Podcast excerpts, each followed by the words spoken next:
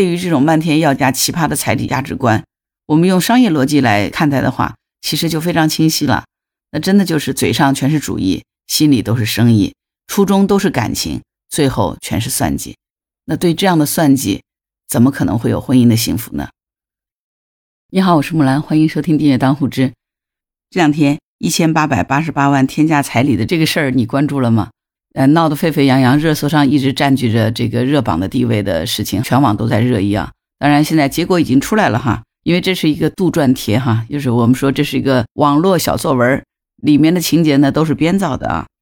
呃，最终这个发布帖子这个账号，知乎平台是做出了永久封禁的这个处罚，这件事也算是真相大白，尘埃落定。那今天呢，其实不打算给你回顾这样的一个事件是怎么走的哈，我觉得网上有各种各样的报道。有兴趣的话，你可以去看一看。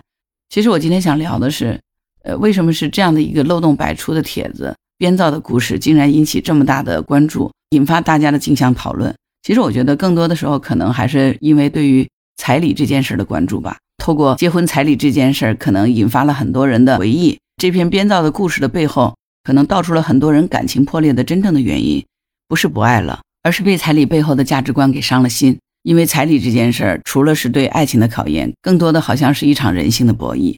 我记得之前也是在知乎上，好像曾经看到过一个帖子，是有一个提问说：“男生真的很不能接受彩礼吗？”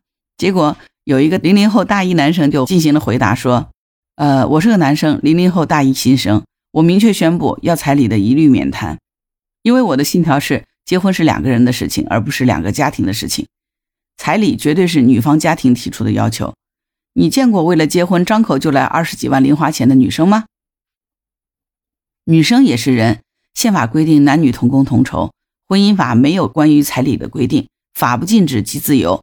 既然夫妻在法律和财政上平等，我没有理由偏袒他。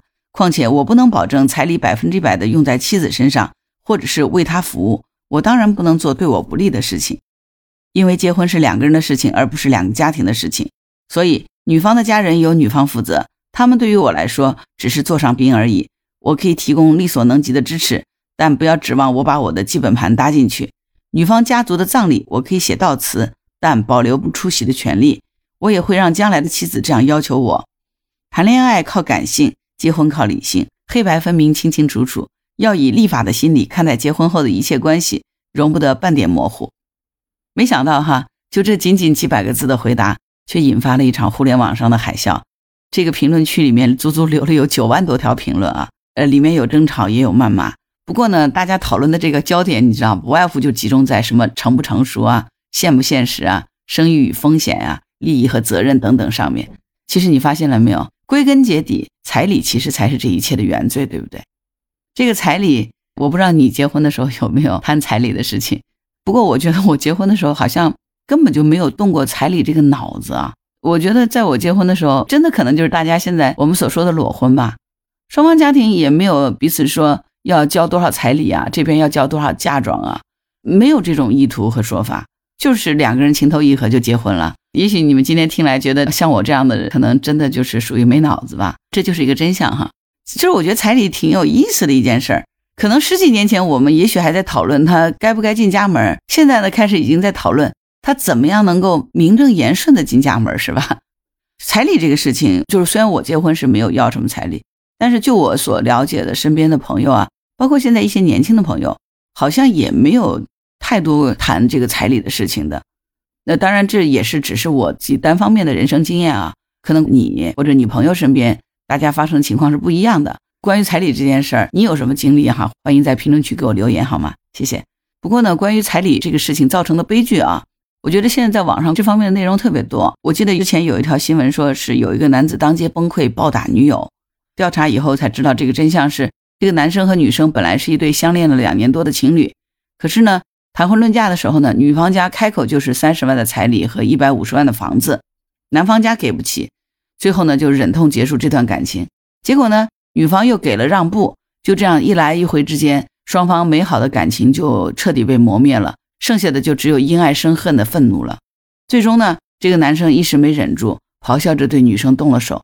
当然，我们说男生打人肯定是不对的，但是因为这几十万的彩礼断送了两个人本来就应该有的幸福。其实背后这个彩礼，他到底是该要还是不该要呢？在宁夏中卫有一个十四岁的女孩呢，她的父母为了二十五万的彩礼，竟然逼迫她出嫁，所以这个女孩报警了。警察找上门来啊！虽然这个女孩很小，但是因为懂得法律知识，所以及时报警，阻止了自己发生悲剧啊！还有人啊，就是因为这个彩礼，一天之内从红事变成了白事。因为天价彩礼，在婚礼的当天，新郎把新娘给杀了，这个喜事变成了白事。还有一些就是拿了彩礼就消失了，结果发觉这是骗婚。就是关于彩礼这些奇葩的事情哈，真的是一抓一大把。你不信，你现在在网上输一下“彩礼”两个字，你看看能有多少条信息跳出来。可能有的人因为一笔彩礼开始了一段恋爱，但是还有很多人是因为一笔彩礼结束了一段恋爱。当然，我们说经济基础是成家的一个必要条件，没有经济基础，你结婚难道是喝西北风吗？可是，难道彩礼就是结婚的必要条件吗？就是考验男方是否爱女方的这个验金石吗？关于这个问题，我相信肯定是有人赞同，有人反对。赞同的人也许说，没有物质的爱情就是一盘散沙；反对的人可能也会觉得说。婚姻是爱情的坟墓，但是有的爱情从谈彩礼那一刻就已经死了。所以呢，关于彩礼这个争吵，你发现了没有？似乎永远没有一个什么正确的答案，对吧？虽然说哈，爱情不是绝对浪漫的，但是呢，可以这样说吧，彩礼绝对是不浪漫，对吧？可能在很多人的想法里面，觉得这是表达诚意的一种方式啊，也是对感情弱势方的一个补偿，甚至于说，有的人认为这是父母的家庭向孩子家庭的这个资金流动。但是，不管这种说法怎么样的不同，的核心其实就是反映了一个问题，它就是一个家庭找了一个合理的借口，对另外一个家庭进行了盘剥。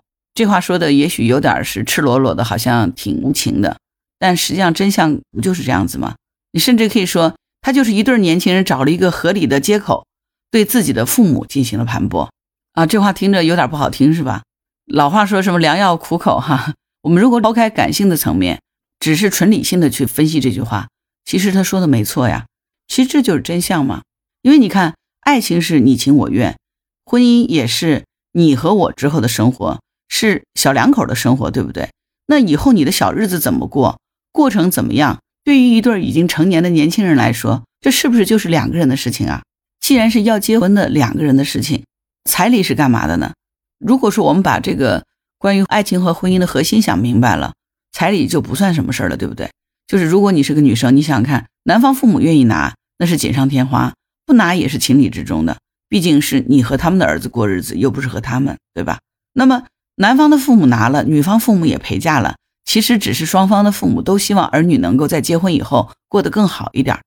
这是不是也是依据每个家庭的实际情况来的？其实这是个好事儿。其实本来呢，彩礼和嫁妆。都是父母对于自己的子女结婚成家这样的一个美好的愿望，但是如果把这个彩礼当成要挟了，甚至于说把彩礼当成了结婚的必要条件，这其实就是一种畸形的价值观了。这个难道是需要我们去追捧的吗？各地都有这个所谓的彩礼地图的存在，甚至还有彩礼的标准，好像每一段爱情在没有开始之前都是被画了一条生死线一样的。那那其实何必结婚呢？这这不就是卖儿卖女吗？如果你是付彩礼的男方，相当于你是花钱买了个媳妇儿进家门；如果你是女方，相当于养大了女儿，把女儿估了个价值卖出去了，不管他卖多少钱，五万、十万、八万、一百万，总之这是个货物。我们做父母养大了孩子，我们希望我们的孩子幸福。作为女方来说，我们亲手把女儿标了价钱卖出去了，我们还怎么能指望说到了对方家里？我们的宝贝女儿能够受到对方如珍宝一样的对待，因为这个女孩她就只值多少钱，而且是她的父母明码标价把她卖掉的。这个人是对方花钱买来的，对方还能把她称之为人吗？只能用货物的眼光来看待我们的情感宝贝，对不对？如果你生的是个儿子，你的儿子娶媳妇儿，你的儿子结婚，不是因为你的儿子是一个优秀的、值得对方信任并且愿意终身托付的人。而是你必须要出钱，对方才能嫁给你儿子。那么换言之，对方也就是看在这个钱的份上跟他结婚。这样的人嫁给你的儿子，你觉得他能发自内心的和你的儿子白头偕老，走过人生的后半辈子吗？身为父母的，我们都希望自己的子女能够婚姻幸福，能够得到一个知心爱人。如果说这个彩礼成为结婚的必要条件，那一切都被金钱标上了价码，这个婚姻除了赤裸裸的钱，还能剩下什么？那何必结婚呢？直接拿这个钱投资做生意，它不好吗？就如果真的是把这个彩礼妖魔化，把它当成一种验资或者是表决心的手段，那么再浪漫的这个爱情，其实也是敌不过柴米油盐的这个现实，对不对？